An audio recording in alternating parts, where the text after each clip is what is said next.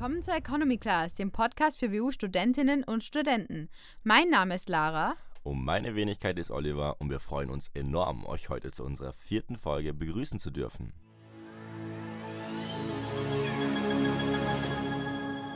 So, ähm, was haben wir heute denn für ein Thema? Ja, heute einleiten? haben wir ein Thema, was gerade eh ziemlich passt. Dadurch, dass wir alle eher drückend durch die Hitze sind, haben wir Mhm. heute auch natürlich ein eher drückendes Thema. Und zwar reden wir heute ein bisschen über Mental Health und es wird auch ein bisschen persönlicher diesmal. Und zwar, ich glaube, jeder Mensch, egal welche Altersgruppe, hat schon mal Probleme damit gehabt und jeder weiß, wie es ist. Also vermutlich jeder weiß, wie es ist, wenn man, wenn man, wenn einen irgendwas bedrückt, aber man nicht wirklich die, den Mut dazu findet, das auszusprechen, weil man irgendwie auch andere nicht belasten will oder Ja. vielleicht auch blöd nicht darstellen will. Und darum haben wir uns heute diese, für diese Folge entschieden, beziehungsweise für dieses Thema entschieden, damit wir eventuell das Stillschweigen für den ein oder anderen WU-Studenten bzw. Studentinnen brechen können. Genau, wir haben uns einfach überlegt mit dieser Folge, ähm, dass wir endlich mal ein Thema ansprechen, was für die meisten eigentlich eher ein bisschen tabumäßig ist, weil es bedrückt jeden irgendwann einmal irgendwas oder irgendwer macht gerade was durch und man weiß selber nicht. Ähm, oder man hat selber einfach mal eine schwierige Zeit und man will mit keinem reden oder sonst irgendwas, was jetzt auch nicht wirklich die richtige Weise ist. Aber genau deswegen reden wir halt drüber und ähm, wir haben ähm, eine sehr interessante Statistik jetzt auch noch für euch, was uns zu dem ganzen Thema einleitet.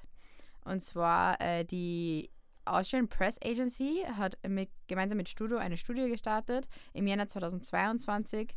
Und äh, die Headline ist, jede und jedem zweiten Studierenden geht es psychisch schlecht.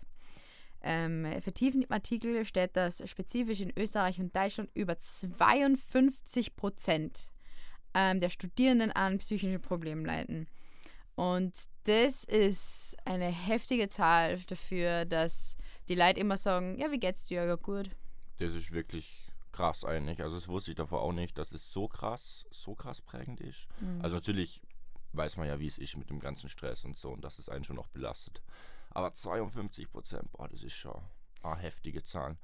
Vor allem irgendwie der ganze Leistungsdruck und das addiert sich dann halt auch nochmal zusammen und die meisten arbeiten halt auch nebenbei oder machen sonst noch irgendwelche Sachen neben dem Studium. Das ist dann halt schon viel und baut halt auch echt viel Ja. Stress auf, was dann halt schon schnell mal auf die Psyche ausschlagen kann. Es ist halt, ich finde, es ist enorm der Druck da, dass du einfach alles gleichzeitig machen sollst und aber dabei kaschieren sollst, wie es da eigentlich geht, aber das funktioniert halt so nicht und ähm, genau deswegen haben wir uns gedacht, weißt was, wir reden heute einmal drüber ähm, und äh, wir hoffen, dass euch das Thema gefällt, weil wir haben nämlich einen sehr lieben Gast da und zwar Wir haben einen sehr, sehr lieben Gast da und zwar haben wir einen Psychologen dabei. Diesmal nur einen Interviewpartner, nicht zwei. Und zwar ist es der, Co äh, der Coach bei der Wiener Couch. Und ähm, das ist eben eine Einrichtung für psychologische Hilfe in Wien. Und zwar der, äh, der liebe Herr Magister Alexander Tschernikow. Genau so ist es. Der Herr ähm, Tschernikow, beziehungsweise der Alexander, wir haben uns ja schon Wir haben uns kennengelernt, aus per Du geeinigt, ja. ähm, hat sie bereit erklärt, mit uns heute eine Diskussionsrunde zu machen, uns ein paar Tipps zu geben und Einsichten, ähm, um uns wirklich zu zeigen, wie ist es wirklich ähm, als Studierender oder speziell als junge Person psychische Probleme zu haben oder was durchzumachen, was man vielleicht nicht kennt. Nicht jeder weiß gleich äh, am Anfang, ähm, wie es angeht und warum man solche Gefühle hat und genau deswegen ist er halt da und hilft uns damit, das zu verstehen und uns natürlich ein bisschen da jetzt durchzucoachen. Wir kriegen auch sehr, sehr interessante Einblicke über das Ganze dahinter, wie das so aufgebaut ist oder wie man sich auch seinen, seinen, den Psychologen seines Vertrauens aussucht oder was man so preislich achten muss. genau. Also wirklich sehr, sehr interessant. Es, sind- es sind ein paar richtig, richtig gute Fakten dabei. Ähm, es wird es sehr, sehr, sehr persönlich halt und wir hoffen, dass euch die Folge gefällt. Also vorab einmal herzliches Willkommen an den Herrn Alexander Tschernikow. Hallo, Servus. Hallo, ähm, wir freuen uns, dass du im Studio bist, auf jeden Fall. Ja, ich freue mich auch sehr, hier zu sein. Äh, Erzähl uns mal gleich von Anfang an, äh, wer bist du, wie alt bist du, wo hast du studiert und warum bist du heute da? Also, äh, ja, wie du schon vorher gesagt hast, äh, ich bin der Alexander Tschernikow, äh, bin 32 Jahre alt, Äh, komme ursprünglich aus Russland, äh, bin aber hier aufgewachsen, hier in die Schule gegangen und hier auch äh, auf die Uni gegangen, auf die Sigmund Freud Uni, um ähm, eben die Psychotherapiewissenschaften Studium zu absolvieren und arbeite seit fünf Jahren als Psychotherapeut. Zuerst im Suchtbereich und jetzt in der äh, ja, Selbstständigkeit, in der Privatpraxis. Nebenbei bin ich auch äh, High Performance Coach, also Mental Coach für ja, Berufe, wo es um, um High Performance geht, also Sportler, ähm, Schauspieler, Musikanten, äh, Chirurgen und so weiter. Und bin auch selber im Leistungssport tätig, im Ruderbereich. Sehr interessant. Ja, schon ähm, wirklich ein breites Spektrum abgedeckt, auf jeden Fall. Vor allem High Performance, perfekt für die WU, auf jeden Fall. High Performer. High Performer überall bei uns. Ähm, aber fangen wir mal wieder das Thema an. Ähm, wir haben halt das Thema Mental Health, deswegen bist du auch da, mhm. lieber Alexander. Genau. Ähm, wir haben nämlich natürlich das Gefühl gehabt, dass halt unsere Podcast-Folgen waren zwar sehr auf Interview belastet. Wir wollten es jetzt einfach mal bei den Zuhörerinnen und Zuhörern sozusagen vorstellen, wir zwar auch. Ähm, und jetzt einmal konkret darüber reden, wie ist es eigentlich wirklich Student zu sein und Studentin ähm, oder wie ist es generell einfach ein Mensch zu sein eigentlich. äh, wir wollen wirklich mit der Folgen bewirken, dass Leute sie nicht irgendwie abschotten oder ähm, abgekoppelt fühlen irgendwie von der mhm. Gesellschaft, weil sie sich jetzt irgendwie anders fühlen. Mhm. Es gibt sehr viele schwierige Gefühle, die was man ähm, durchmachen muss. Ich habe das Gefühl, in letzter Zeit sind viele Leute eigentlich nicht so wie sage ich jetzt mal, happy. Ähm, Wurde durch Corona nochmal enorm verstärkt, wie man mitgekriegt hat. Stimme ich zu. Die Isolation war schon wild. Die, Isolation war schon wild. Also ich weiß nicht, wie es bei dir war, aber für Studenten war das ja ein Horror und für Studentinnen, also. Ja, ich muss sagen, zum, also zu meinem Glück, äh, zu dem Zeitpunkt habe ich auch im stationären Bereich gearbeitet und durfte arbeiten gehen. Äh, muss, also durfte nicht zu Hause im Homeoffice sitzen oder ganz alleine sein. Also da bin ich sehr glücklich und, und, und äh, habe hab das Glück gehabt, dass ich arbeiten gehen durfte. Ja, Glück im Unglück auf jeden Fall. Ja. Ich glaube nicht, dass viele so ein schönes Schicksal hatten. Also mhm. ich habe auch einige Studenten und Studentinnen gehört, die jetzt seit, also eigentlich am Anfang des Corona-Semesters angefangen haben zu studieren und dementsprechend eigentlich noch nie wirklich so in der Präsenzvorlesung waren. Ja. Und das finde ich eigentlich schon total nach so eineinhalb, zwei Jahren ja, ich habe zum Glück ein Semester hatte ich noch Corona frei, aber ab dann. Also ich, ich, ich bin genau das Gegenteil. Zum Beispiel, ich habe angefangen im Corona-Semester. Also äh, bei mir war es alles von Anfang an direkt online und das ist natürlich belastend, weil du hast keinen persönlichen Bezug weder auf die Professoren noch auf die anderen Studierenden. Ähm, du kennst dich nicht wirklich aus, du weißt nicht, was gibt's am, was ist der Campus, was gibt es am Campus. Ich war nie am Campus.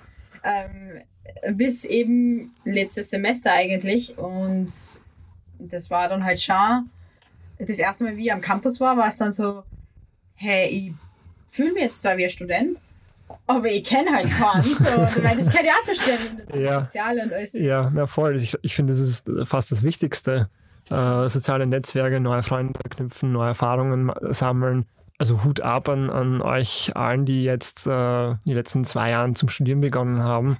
Also ich muss ehrlich sagen, ich wüsste nicht, wie, wie es mir gehen würde, ähm, vom Computer zu sitzen, äh, keine ähm, soziale Kontakte zu, zu pflegen, keine neuen Kollegen äh, oder Freunde treffen zu können und dann nach einem Jahr, zwei Jahren zum ersten Mal auf den Campus äh, kommen und dann zu sehen, okay, diese Leute kenne ich vom, vom Online, aber ich kenne sie nicht. Also ich stelle mir das sehr äh, awkward und schwierig vor. Also Hut ab an, an euch allen, die das ja erleben und durcherleben. Vor allem, ich glaube, viele ziehen auch frisch nach Wien und kennen halt auch eigentlich keine Seele, blöd gesagt. Ja. Also, du kommst ursprünglich? Ich bin ja ursprünglich aus Oberösterreich. Aus Oberösterreich. Ähm, mhm. Und ich bin herzogen und habe eigentlich, ich meine, ich habe zum Glück ein bisschen Familie gehabt in Wien, beziehungsweise habe ich nur. Ähm, sie ist ja nicht gestorben. No worries. Äh, ich habe eine Familie in Wien und ich habe ein paar Freunde gehabt, aber es ist jetzt keiner konkret von der WU gewesen. Und das ist ja trotzdem ein Faktor, weil wenn du auf der WU studierst und das eigentlich der Hauptbestandteil von deinem Leben gerade ist und du von dort keinen kennst, ist, ist schwierig, dass du halt wirklich, ja, dass, dass du da jetzt die nicht einsam fühlst, sage ich jetzt einmal. Ähm, ich weiß nicht, wie es bei dir war, Oliver. Ich war persönlich, habe mich sehr einsam gefühlt in dem Jahr, wo es eben dieses Corona-Semester gegeben hat. Ähm, außer Spaziergang hast du auch nicht, machen, nicht, nicht viel machen können. Mhm. Und äh, es war auf jeden Fall sehr belastend. Das hat mir psychisch ziemlich arbeitssagen, muss ich sagen. Also mir ist schon ziemlich, ziemlich, ziemlich schlecht gegangen damals. Jetzt geht es mal besser natürlich, aber. Ja, ich glaube, ich hatte ein bisschen Vorteil, weil ich habe mich ehrlich gesagt einfach während der ganzen Corona-Lockdowns bin ich einfach zurück nach Vorarlberg gegangen und da haben wir halt ein Haus mit Garten. Das ist halt angenehm, ein bisschen Platz zu haben und nicht in seiner 85 Quadratmeter Wohnung da verrotten zu müssen, blöd gesagt. Mhm. Wie, war das, wie war das eigentlich für die? Hast du irgendwie jetzt, weil du warst ja schon mit dem Studium fertig, als mhm. Corona angefangen hat und du hast trotzdem genau. Arbeit, hast gesagt. Genau. Aber trotzdem war es ja anders für die auch. Also es hat sicher, es war sicher nicht das gleiche, wie es vorher war. Also hast du da irgend, hast du selbst dann auch schon gemerkt, so, hey, dir geht es dann jetzt auch nicht so gut damit? Ähm, also ich habe schon, schon Momente gehabt äh, oder Phasen gehabt, wo natürlich die Unsicherheit gekommen ist und ähm, gut, die, die, äh, ich wohne nicht alleine zu Hause, also ich, ich wohne mit, mit, mit, mit meiner Freundin zusammen, also das hat es schon einfacher gemacht. Äh, aber trotzdem, wir haben beide gespürt, wir sind irgendwie eingeschränkt und hm, wie, wie, wie tun wir gemeinsam? Äh, neue Situation. Ähm, für mich war es auch so, dass genau wo ich beschlossen habe, selbstständig zu werden. Das war während dem ersten oder zweiten Lockdown, also eigentlich ein sehr schlechter Zeitpunkt, um zu entscheiden, zu sagen, ich kündige und, und ich baue mir alles selber auf. ähm, also da habe ich schon äh, sehr viel Unsicherheit äh, gespürt und natürlich auch dann äh, finanziell, wie überlebe ich und so weiter. Äh, und da habe ich halt für mich dann entdeckt, ich muss schon auch gerade wenn die Unsicherheit sehr stark spürbar, ähm, habe ich geschaut, okay, was ist bei mir doch, was gibt mir Sicherheit? Wo habe ich die Sicherheiten? Äh, gut, ich habe meine Wohnung, ich habe eine Partnerin, äh, ich habe Freunde, die ich trotzdem jeden Tag anrufen kann. Die Familie ist auch nicht weit weg von mir und die kann ich auch immer wieder besuchen. Äh, natürlich mit den Vorsichtsmaßnahmen und so weiter. Ähm, ich habe noch immer meine Hobbys gehabt, äh, Sport, äh, Rudern, Spazieren gehen. Ähm, ich konnte mit dem Automobil, also flexibel auch irgendwo hinfahren. Äh, das ist auch irgendwo eine Art einer Freiheit. Und das hat mir ehrlich gesagt auch, auch sehr geholfen, äh, über diese Unsicherheitsphasen durchzukommen. Für mich eine wichtige Balance zu haben. Also auch wenn es schwierig wird, es gibt trotzdem Sachen, die mir gut tun oder die nicht schwierig sind. Also hast du dich quasi in deine Sicherheiten fixiert in diesen in schwierigen Phasen. Genau, genau. Und äh, ich finde, das Leben ähm, ist so ein, ein, Balance im Endeffekt. Also sei es bei uns Menschen oder in der Natur, es gibt immer irgendwo einen Ausgleich oder eine Balance. Ja. Yin und Yang, genau. äh, und ähm, deshalb finde ich das irgendwie, äh, oder habe ich das für mich so entdeckt, ist es schön, trotz Schwierigkeiten äh, gibt es auch irgendwo die Leichtigkeiten. Nun muss ich die bewusst herholen, bewusst finden. Und äh, wenn ich das Gefühl habe, ich habe nicht genug oder ich habe nicht diese Ressourcen, dann schaue ich, dass ich welche finde und ausprobiere. Dann probiere ich etwas Neues oder ähm, gut, in Corona-Zeit äh, ist es auch sehr limitiert gewesen.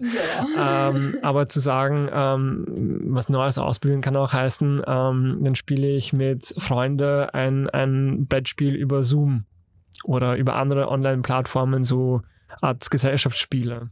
Mhm. Ähm, Habe ich auch nie gemacht. Haben wir ausprobiert, war irgendwie witzig und, und so kann ich auch was Neues ausprobieren und da die, die, die, die Sicherheit und das, das, das Lustvolle, das Spielerische wieder auferleben lassen. Das ist, äh, finde ich, hast du ein gutes Thema angesprochen mit dem Thema Sicherheiten, Unsicherheiten. Jetzt nach der Corona-Zeit auch. Ich glaube, viel haben das Problem damit, dass sie dann eher unsicher sind und nicht wissen, sie studieren zwar, mhm. so wie ich das aufgenommen habe. Bei den meisten Studierenden ist es jetzt. Ähm, ich habe das Gefühl, manche studieren einfach nur, weil sie nicht wissen genau. Sie wissen nicht genau, was sie danach machen wollen. Mhm. Und sie studieren und sie haben einen Abschluss, aber trotzdem wissen sie danach nicht, was machen wollen. Und das macht die trotzdem auch während dem Studium und nach dem Studium fertig. So. Ja, verstehe ich. Und das ist halt auch natürlich ähm, wieder das, was du gesagt hast, man muss die Leichtigkeiten sozusagen finden im Leben. Aber für manche ist es, glaube ich, ziemlich schwer, ähm, dass sie ihre, wie sagt, wie sagt man da, ihre Leidenschaften mhm.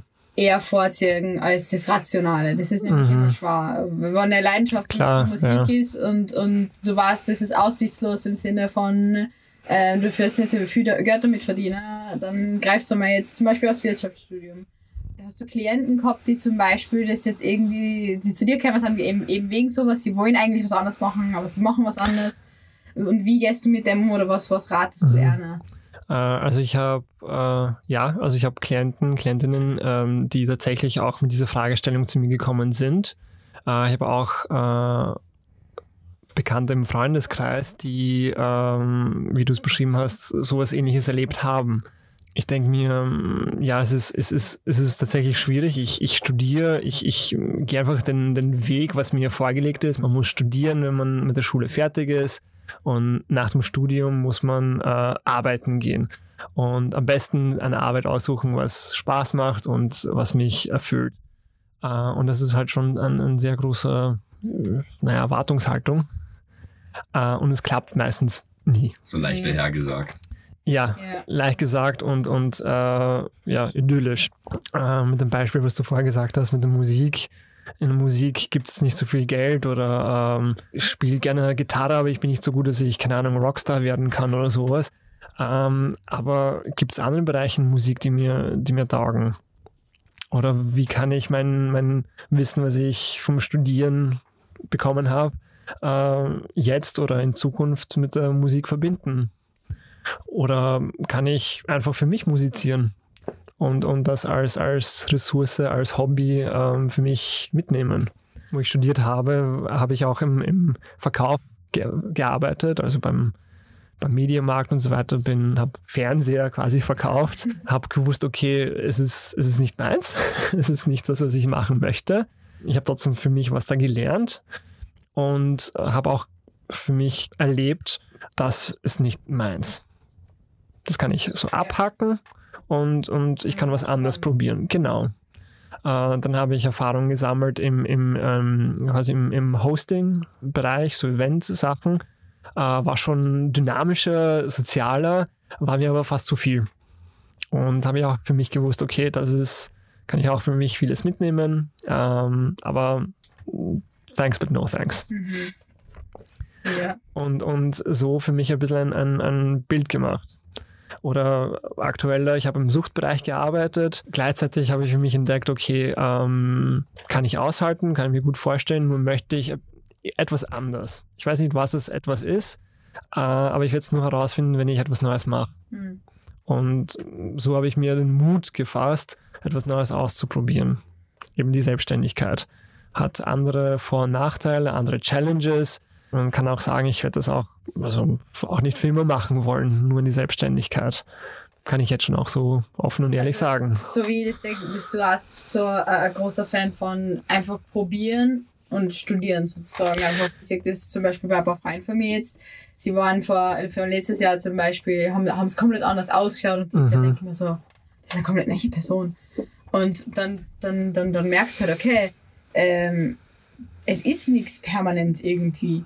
Und ich weiß nicht, aber manche Leute macht das ähm, ein bisschen anxious. Es, ist mhm. halt, es gibt ja ein bisschen Panik, aber für mich persönlich ist es so, ich finde das eigentlich voll gut, dass nichts permanent ist, weil dann hast du mhm. halt diese temporäre Zeit und das ist schön und das passt und, und dann kannst du was Neues machen. Also so. Ja, man ist tatsächlich schon des Öfteren gestellt, die Frage. Und ich bin eigentlich jetzt auch nicht, eigentlich in einer ähnlichen Position wie du, weil ich bin jetzt gerade Veranstalter und auch mit viel Tumult und alles. Also ich bin so diesen Festival mache ich könnte ich mir jetzt auch nicht vorstellen, mit 40, 50 da auf einer Party rumzuhüpfen und alles zu koordinieren. Das wäre ein absolutes Desaster.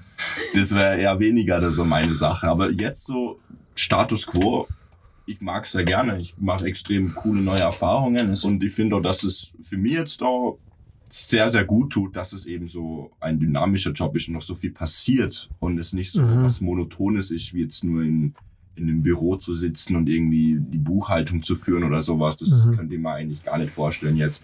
Bin jetzt nur so jung und so voller Energie und die Energie muss irgendwo hin, denke ich mir. Ja, ich finde auch solche ähm, längerfristige Ziele, also das möchte ich jetzt 10, 15, 20 Jahre machen. Oder die Vorstellung, äh, jetzt weiß nicht, studiere ich fertig und dann finde ich einen Job und das muss ich dann mein Leben lang machen oder 20 Jahre. Also wenn, wenn ich mir das vorstelle, kann man auch, ja, kommen mir auch so die Goosebumps und so eine, eine, eine, eine ja, äh, Hoffnungslosigkeit irgendwie so, shit, irgendwie bin ich gefangen oder sowas. Und gleichzeitig macht es irgendwie fast keinen Sinn, so weit zu denken, weil äh, so ein bisschen so philosophisch herzubringen, das Leben bringt eh immer was, was Unerwartetes mit Auf sich. jeden Fall. Ja. Das- auf jeden Fall. Und, und äh, wer weiß, was halt in, in äh, zwei Jahren überhaupt passiert oder drei Jahren oder fünf Jahren. Ich finde allgemein, dass es ein bisschen ein falscher Ansatz ist, sich so an etwas zu klammern und dessen so ein Leben lang zu machen. Also ich bin jetzt in der Position, in der ich gerade bin, einfach weil ich eine Situation gesehen habe und die dann quasi ergriffen habe und dachte mir, okay, ich versuche es jetzt einfach. Also ich meine, vor meiner ersten Podcast-Aufnahme war ich so, so enorm nervös. Das war ja irgendwas. Ich dachte mir, ich bin da fast gestorben. Ja, wirklich. Das ist eine neue Erfahrung für mich. Das mache ich jetzt und dann lerne ich was draus und dann weiß ich, okay, ist es was für mich oder ist es nichts für mich? Und das sind einfach so viele Perspektiven, wo ich so kriege. Und das bin ich jetzt.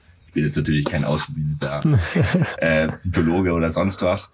Ähm, aber das würde ich ehrlich gesagt jedem mit auf den Weg geben, dass einfach, wenn man was sieht und eine Möglichkeit hat, dass man die einfach versucht zu ergreifen. Ich habe mal was gehört, jeder sucht sich das aus, wie er sich gerade fühlen will und jeder sucht sich aus, wie man auf was reagiert. Findest du, das stimmt oder findest du, das ist eine intuitive Sache, die was du nicht kontrollieren kannst? Äh, also auf jeden Fall kann ich mal so sagen, also recht pauschal ähm, und generalisiert, wenn ich etwas sehe, lese, höre und äh, ich merke eine starke Reaktion von mir. Also ich werde mega happy oder das macht mich wütend oder ähm, traurig oder sonstiges, dann kann ich davon ausgehen, dass äh, da irgendeine Resonanz mit dieser, mit dieser Content, wie auch immer, ähm, da ist. Das heißt, irgendwas hat es mit mir zu tun. Gleichzeitig kann man nicht sagen, es ist nur böse. Ja. Es schadet nur. Es schadet natürlich nur, wenn ich äh, nur glaube, eben, dass die Menschen, die was posten, nur so ausschauen, die nur glücklich sind, die ähm, eben, die zeigen nur, was ich erreicht habe, aber man sieht halt nicht, was dahinter steckt. Wie, wie einsam fühle ich mich manchmal? Äh, welche Schwierigkeiten habe ich teilweise? Wie viel Arbeit steckt dahinter? Ähm, das wird halt nichts oder wenig gepostet oder gesehen. Vergleiche ich mich selber tatsächlich mit diesen Personen, die ich, die ich täglich anschaue. Das zweite ist halt, ähm, es ist ein soziales Netzwerk. Wir sind connected so, wie, so, so gut wie nie, aber gleichzeitig ist es nur eine virtuelle Connection. Und wir Menschen sind soziale Wesen, aber halt auch face to face und, und wir müssen uns tatsächlich sehen, spüren, berühren können. Ähm, das ist wichtig für unsere Entwicklung. Äh, das ist wichtig für ja, Empathie zu lernen. Ähm, ja, mit, mit, mit Bilder oder Zoom geht das halt viel, viel sch schwerer oder fast gar nicht. Also schwer, nicht gar nicht. Und das ist halt, wo wir unsere ja, ähm, Connection zwischeneinander verlieren. Und das ist halt, wo auch, das, das nährt den Boden für, für Krankheitsbilder, für psychische Krankheitsbilder. Du kennst sicher Triggers. Du weißt sicher, was Triggers sind. Also, Ja, Würde ich mal annehmen. Starke ich, Annahme. ich habe schon davon gelesen. Ähm, wie ist das Erscheinungsbild für Triggers? Wann passieren sie? Und wie manifestieren sie die? Weil ich zum Beispiel habe mich sehr viel damit auseinandergesetzt, bei mir selber natürlich. Meine Triggers sind eigentlich ziemlich materia materialistic. Materialistisch, ja. Genau, genau. Ähm, ich, ich merke mal, je finanzieller schlechter es mir geht, desto schlechter geht es mir dann auch. Ja. Ähm, also das ist für mich ein Trigger. Äh, ich weiß nicht, wie es bei dir ist, Oliver. Ja, schon so in etwa, aber bei mir macht das Finanzielle und das Materielle an sich natürlich zu einem gewissen Grad spielt schon auch mit. Also wenn ich jetzt rausgehe und mir einfach alles gönnen kann, natürlich kaufen, schüttet Dopamin aus, wie wir ja wissen. Mhm. Drum, äh, geht es mir dann natürlich schon auf zu einem gewissen Grad besser, weil ich halt einfach weiß, okay, ich muss auf nichts achten. Ich kann einfach das machen, auf was ich Lust und Laune habe, blöd gesagt. Ich, ich finde die Triggers dann ganz interessant, weil es ist für jeden so anders und Mhm. es ist für jeden teilweise Leute wollen irgendwie nicht drüber reden, weil für manche kommt es ein bisschen absurd um oder als ob das eine dumme Sache ist, in Anführungszeichen, was ja nicht stimmt. Ähm, weil du kannst es ja nicht kontrollieren.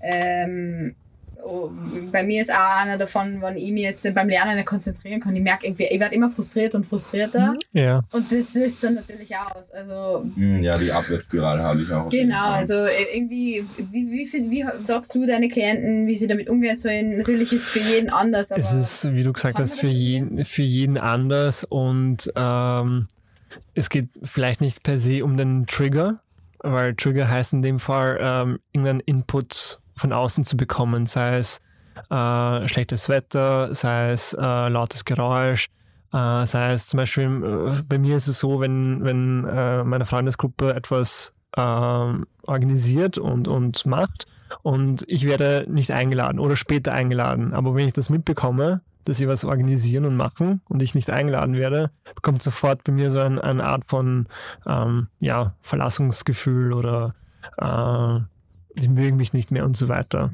Auch wenn ich, auch wenn ich weiß, dass es nicht stimmt.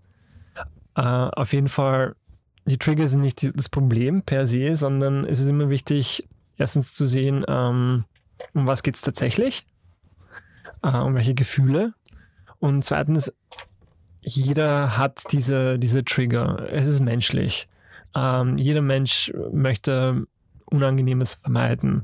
Ähm, jeder von uns hat irgendwo Belastungen, äh, Ängste. Jeder von uns hat die.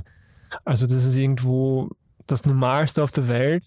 Gesellschaftlich, ähm, vielleicht, ich würde sogar ein bisschen auf, auf, auf, kleinere Gruppen äh, oder ein bisschen kleiner äh, sehen, dass wir über, nicht über unsere Ängste sprechen, so offen, ist auch irgendwo gelernt. Mhm. Sprich, ähm, kann man fragen, wie habe ich es in der Familie wahrgenommen? Oder wie wurde damit in der Familie gesprochen? Wie, wie wurde in der Schule damit umgegangen? In meinem Freundes, äh, Freundeskreis, wie wird damit umgegangen? Habe ich die Offenheit, darüber zu sprechen? Weiß ich, wie ich darüber sprechen kann? Wie würdest du in, also irgendwie merkt man ja auch, dass ein Mensch irgendwas belastet auf so eine gewisse Art und Weise. Wie würdest du jetzt sagen, dass du irgendwie so engere Leute im Umfeld, Freunde, Familie, was weiß ich, Partner, dass da die quasi die Person ein bisschen unterstützen können, dass sie bisschen mehr über sich erzählen kann und Mhm. quasi freier und offener damit umgeht? Mhm. Ähm, also ein Weg äh, ist natürlich da zu sein. Also, dass ich einfach äh, anbieten kann, ich bin hier für dich. Und das ist meistens, ähm, hilft so viel, wenn ich, wenn mein Gegenüber weiß oder wenn ich weiß, dass mein Gegenüber einfach da ist. Also mal einfach zuzuhören. Ja. Auch nicht bewerten, sagen, ja, das ist, das ist gut, das ist schlecht und da, das, was du fühlst, ist ein Schwachsinn, get over it. Äh, am besten einfach nur, nur annehmen, nur zuhören, ähm, nur da sein. Jetzt noch stärker darauf einzugehen, versetzen wir uns mal in die Rolle von du bist der Freund, du bist die Freundin, was weiß ich, Bekannter, Mhm. Vater, Mutter, was auch immer. Wie kann man aktiv einer anderen Person als ähm, eben Familie, Freund helfen? Also Es ist, es ist schon viel wert, wenn ich diese Person, also mein Gegenüber, einfach immer wieder signalisiere, ich bin da für dich. Und wenn du willst, können wir uns hinsetzen, darüber reden. Wenn du willst, können wir gemeinsam einen Plan machen. Wenn du willst, kann ich für dich ähm, Behandlungs, ähm, verschiedene Behandlungsmöglichkeiten recherchieren. Ich mache das, was du möchtest. Wir können auch nichts machen, aber ich bin da für dich. Tipps geben, wie gesagt, ein bisschen zurückhalten, weil Tipps geben ist, ist nett gemeint, manchmal funktioniert es, äh, meistens frustriert es den Gegenüber. Aber wenn ich weiß, ich habe da ein- eine Person vor mir, wo ich immer zu dieser Person gehen kann, sei es um, um 10 am Abend oder um 6 in der Früh oder wie auch immer, oder wenn es mir wirklich schlecht geht oder wenn ich gerade einen, einen Hoch habe und ich möchte es jemandem mitteilen, dass mir etwas Schönes passiert ist, wenn es diese Person gibt, dann ist es schon viel, viel, viel wert. Okay, ja gut, aber in, in äh, vielen Situationen hat man ja auch nicht wirklich so die Person, an die man sich wenden kann oder ist einfach leider von viel Einsamkeit umgeben und weiß auch nicht, wie man das ansprechen soll. Oder Klar, ja. und überspielt man es auch selbst so gut, dass es keine andere wirklich wahrnimmt. Ja. Wird es dafür auch irgendwelche Möglichkeiten, wie man das selbst quasi in Angriff nehmen kann? Irgendwie Hobbys oder irgendeine Art Ausgleich oder sowas? Mhm. Äh, ja, Punkt Ausgleich äh, ist, ist gut. Ähm, oder wie wir am Anfang gesagt haben, es gibt eine Balance äh, für, für, für, für alles, was wir machen. In einem Lebensbereich halt sehr belastet bin, sei es beruflich, äh, schulisch äh, oder privat, äh, kann ich mir schon von in anderen Lebensbereichen etwas Positives mitnehmen. Es kann als Ressource sein. Also wenn ich zum Beispiel mit, mit einem großen Lernaufwand beim Studieren ähm, fast überfordert bin und ich kann das kaum irgendwie mitteilen oder darüber sprechen, äh, merke aber, dass ich ja am Wochenende oder am Abend noch ein bisschen Sport für mich machen kann oder meditieren kann, Yoga machen kann, wie, musizieren kann, wie auch immer. Und das ist für mich so eine Art Outlet, also auch emotional äh, und körperlich, dann, dann kann das schon äh, viel, ja, viel, viel, viel bringen. Mm, Wenn es mit diesen Möglichkeiten, mit diesen Ressourcen, Hobbys, ähm, also nicht wirklich machbar ist, dass ich da eine Entlastung finde, gerade so seelisch, dann ja, würde ich auch empfehlen, ähm, ja, Gesprächstherapie, also zum, zum Psychotherapeuten oder zum Coach auch zu gehen. Äh, wirkt vielleicht wie eine ähm, wie, wie, wie ein, ein, ein großer Schritt, weil dann, weiß nicht, ist immer dieses Stigma dahinter, äh, ich bin schwach, unter Anführungszeichen, ähm, aber ich sehe das als, als ganz anders. Also für mich ist die Therapie, ähm, weil ich muss es ja auch selber irgendwo auch, auch machen für meine Ausbildung. Ich rede mit einer Person und, und in diesem Gespräch lerne ich mehr über mich selber. Ja. Und ich lerne neue Facetten an mir, äh, ich lerne oder ich finde neue Ressourcen, die ich vielleicht vorher nicht gesehen habe. Äh, ja, und tatsächlich würde ich das jedem Menschen empfehlen. Ich, ich wollte auch gerade sagen, ich finde eigentlich, ich finde es so schade, dass Leute Therapie als sowas Negatives sehen, weil es ist halt wirklich nur, du redest dir die Seele vom Leib und ich weiß nicht, bei anderen ist das natürlich anders. Für mich war das damals so, ich habe geredet und geredet und dann selber einfach, während ich geredet habe, auf so viele Sachen gekommen, Genau. weil ich einfach mal die Sachen ausgesprochen habe. Ja. Und im Endeffekt, der, der oder die Thera Therapeut, Therapeutin, sie oder er hilft dir eben ähm, auf diesem Weg, dass du dich selbst entdeckst und dass du dir selbst diese Lösungen findest. Das ist jetzt mal auf ein vielleicht ernst, nicht mal vielleicht, ein ernsteres Thema. Die Leute, die nicht in Therapie gehen und ähm, sie fühlen sich einsam, sie sehen, es ist die Hoffnungslosigkeit da, bis hin zur Aussichtslosigkeit und dann kommen Suizidgedanken ins Spiel. Mhm. Ist es ein Punkt, wo man verloren ist? Oder ist es ein Punkt, wo man ähm, aktiv sagt, so jetzt ändere ich was? Weil Suizidgedanken sind halt sehr, sehr fragil, sage ich jetzt mal. Also bevor es zu diesen Suizidgedanken kommt, passieren noch viele Stufen davor. Also es ist nicht so, als ob ich von einem Tag auf den anderen ähm, plötzlich diese, diese Gedanken habe, sondern es muss davor viele Monate, vielleicht auch über Jahre, ähm, vieles passiert sein äh, oder nicht passiert sein. Wenn, wenn mir diese Gedanken auch, auch bewusst sind oder ich, ich habe für mich schon eine Idee, wie ich ähm, was machen kann, gibt es noch immer noch, noch Hoffnung und ähm, das ist quasi noch ein, ein, ein, sag mal, ein Alarmglöckchen oder ein Punkt, wo, ich sag mal, der Organismus oder mein Unterbewusstsein noch immer was verändern möchte. Und alles, was, was, was ich in meinem Leben mache, kann ich auch verändern. Alles. Ist die Frage, ob ich das alleine sehen kann oder ob ich, äh, Hilfe, Hilfe dafür brauche und äh, ja, wie viel Mühe ich da reinstecke. So hart wie es klingt, wenn jemand wirklich beschließt, sich das Leben zu nehmen, werden sie nicht um Hilfe bitten, äh, die werden nichts an Zeit, also äh, zögern, die werden eigentlich recht zufrieden und glücklich wirken und dann gehen sie und machen es einfach. Das ist halt schwierig, das ist dann auch schwer zu sehen. Ähm, wenn es aber ähm, davor, weiß ich, die, die, wenn es ausgesprochen wird, wenn der Leidensdruck, wenn die das, das Leiden nach außen bringen und, und, und, und zeigen können, ähm, dann ist alles noch, noch machbar. Dann quasi, ist, ist diese Person noch nicht entschlossen. Und da kann man immer diese Person abholen, signalisieren, ich bin da, wir können was tun, du bist nicht alleine. Und das ist das Wichtigste, dass, dass das Gegenüber merkt, ich bin nicht alleine. Es ist so wichtig, einen Human Contact zu haben. Ja. Einfach jemand da zu haben, der mich versteht oder wo ich mich verstanden fühle, sagen wir so. Äh, und diese Person dann einfach abzuholen, wo die sind. Es ist, es ist auf jeden Fall schwer, jemanden in so einer Situation zu sehen. Ähm, ich weiß ja nicht, wie viel Erfahrung du, Oliver, jetzt spezifisch du hast ja sicher schon viel Erfahrung damit äh, mit anderen Klienten.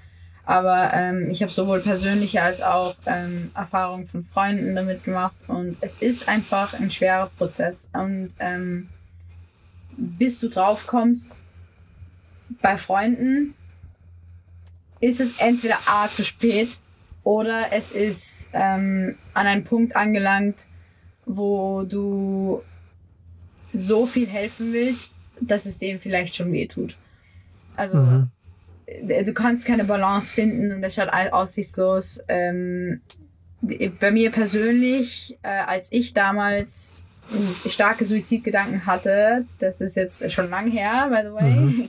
aber es ist jetzt schon lang her, weil damals, als ich starke Suizidgedanken hatte, war das so für mich, ich habe einfach gemerkt, für mich, it's over. So, ich habe keine Joy mehr gefunden an irgendwas, was ich gemacht habe. Ich habe alles gehasst. Ich habe die einzigen Menschen, denen ich vertraut habe, waren meine besten Freunde und meine Eltern. Mhm. Und ähm, sogar die, ich wollte ich wusste, ich kann ihnen vertrauen, aber ich wollte sie nicht antun. So, ja. Ich wollte wollt sie nicht wissen lassen, mir geht's scheiße, weil dann weiß ich, denen geht's auch scheiße. Mhm. das wolltest du halt nicht so. Also ich wollte es mhm. nicht.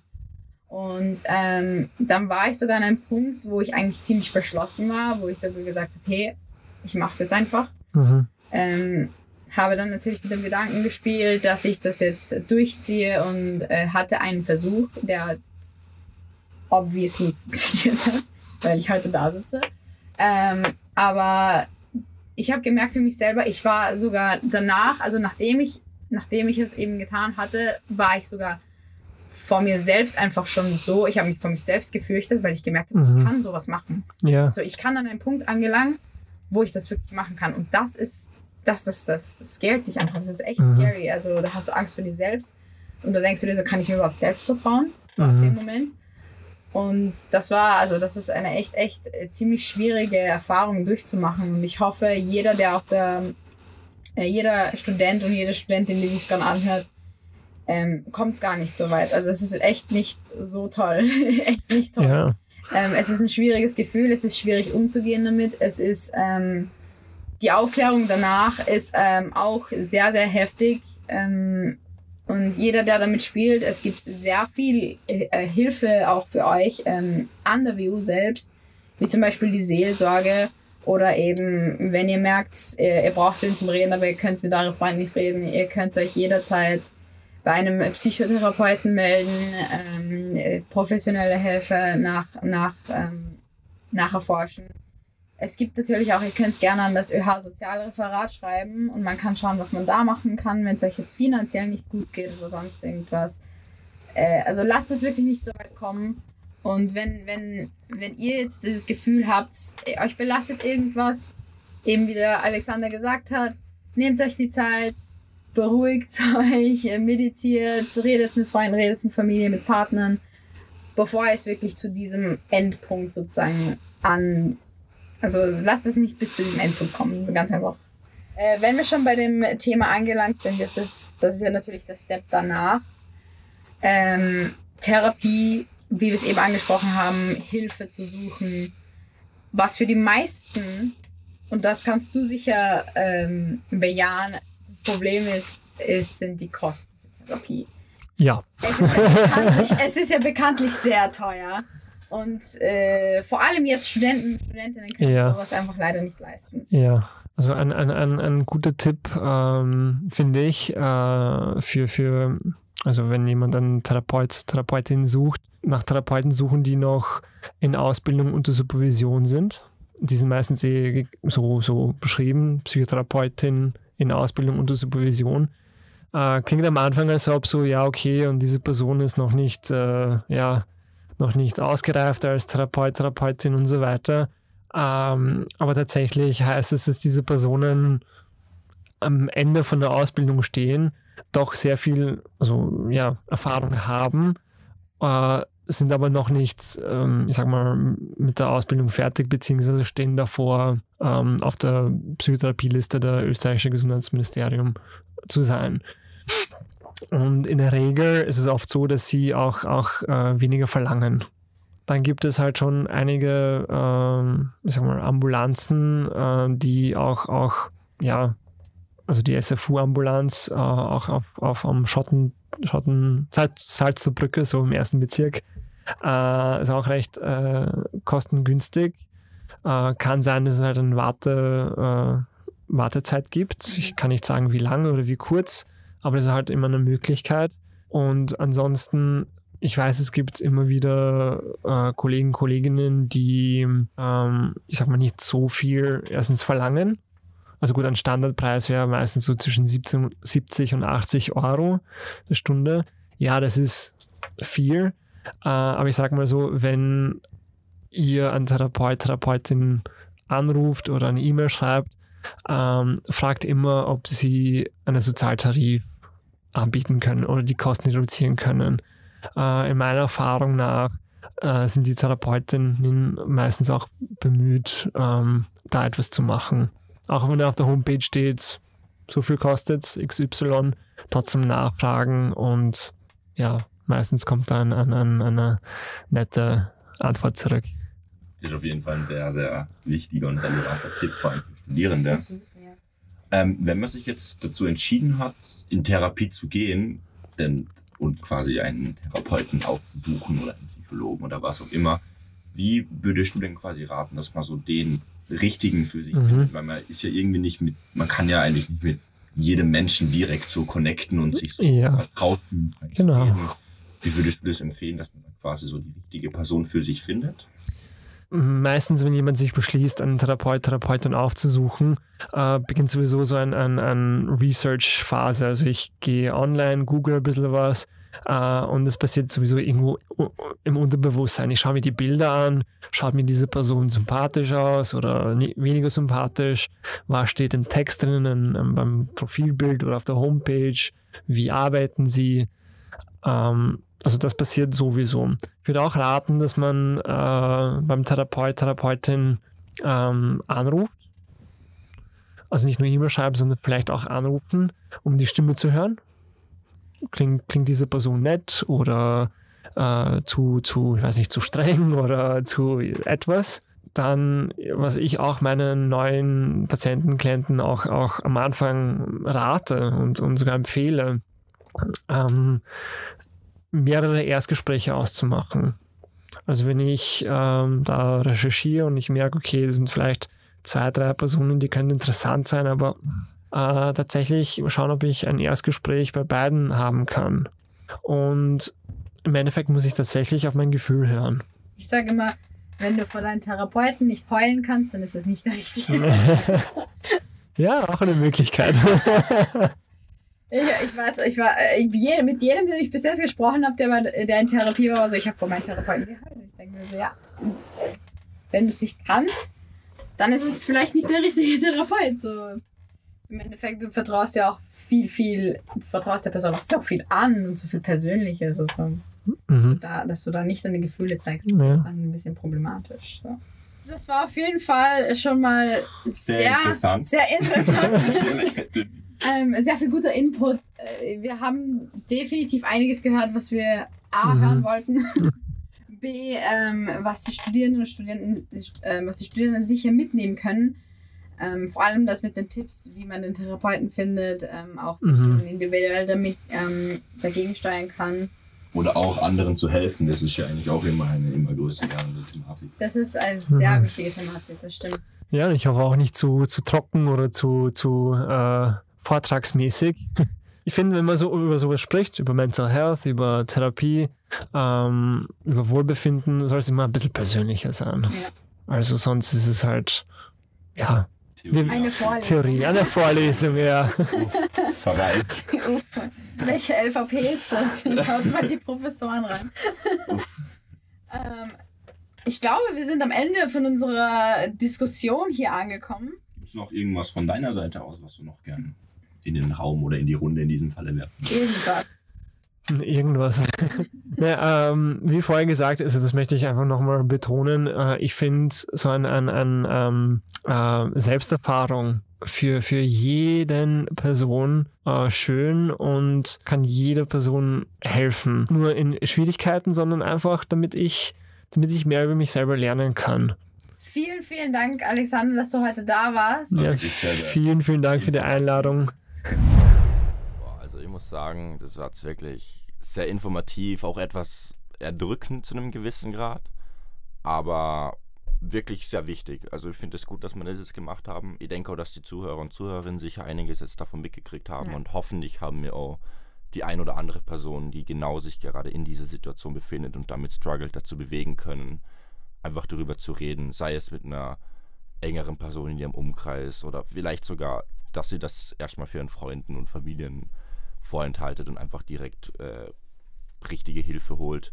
Absolut, ja. Also es ist halt auf jeden Fall ein bisschen realere Folgen gewesen, als wir es bis jetzt normalerweise gehabt haben und ähm, ein bisschen äh, persönlicher und näher, wie wir es gesagt haben. Aber auch wie wir erwähnt haben, äh, falls ihr mit sowas struggelt, ähm, irgendwelche Gedanken habt, irgendwelche ähm, sonst irgendwas, es ist immer wer für euch da.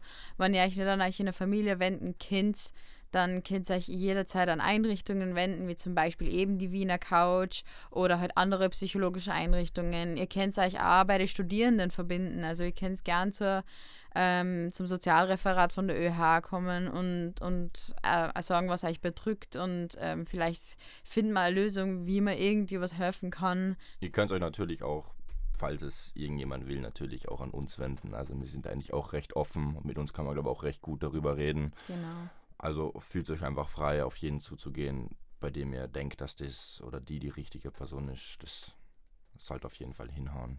Genau, so Und wir sind es. jetzt, dadurch, dass das jetzt auch eine etwas andere Art war, sind wir wirklich sehr, sehr offen und sehr, sehr dankbar für jegliches Feedback oder Kritik, was wir von euch erhalten können. Gern persönlich oder auch per Mail.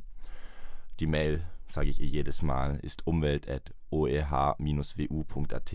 Da sind wir eigentlich recht aktiv und erreichbar und wir würden uns auf jeden Fall sehr freuen, wenn da was eintrudelt. Wir freuen uns auch über jede Message, über jedes Feedback, Gedanken, Vorschläge. Ihr könnt uns auch nur schreiben, hey, wie geht's euch? Also wirklich, wir freuen uns wirklich über jede Message. Könnt ihr uns auch gerne nur stumpf beleidigen, wenn euch das glücklich macht. Ihr könnt es auch machen. Ihr könnt schreiben, Lara und Oliver, mm -mm. Mm die zwei, das haben wir echt nicht geheuer. und mit dem mein Name ist Lara. Und meine Wenigkeit ist Oliver. Und das war unsere Economy Class hier auf Spotify. Vielen lieben Dank.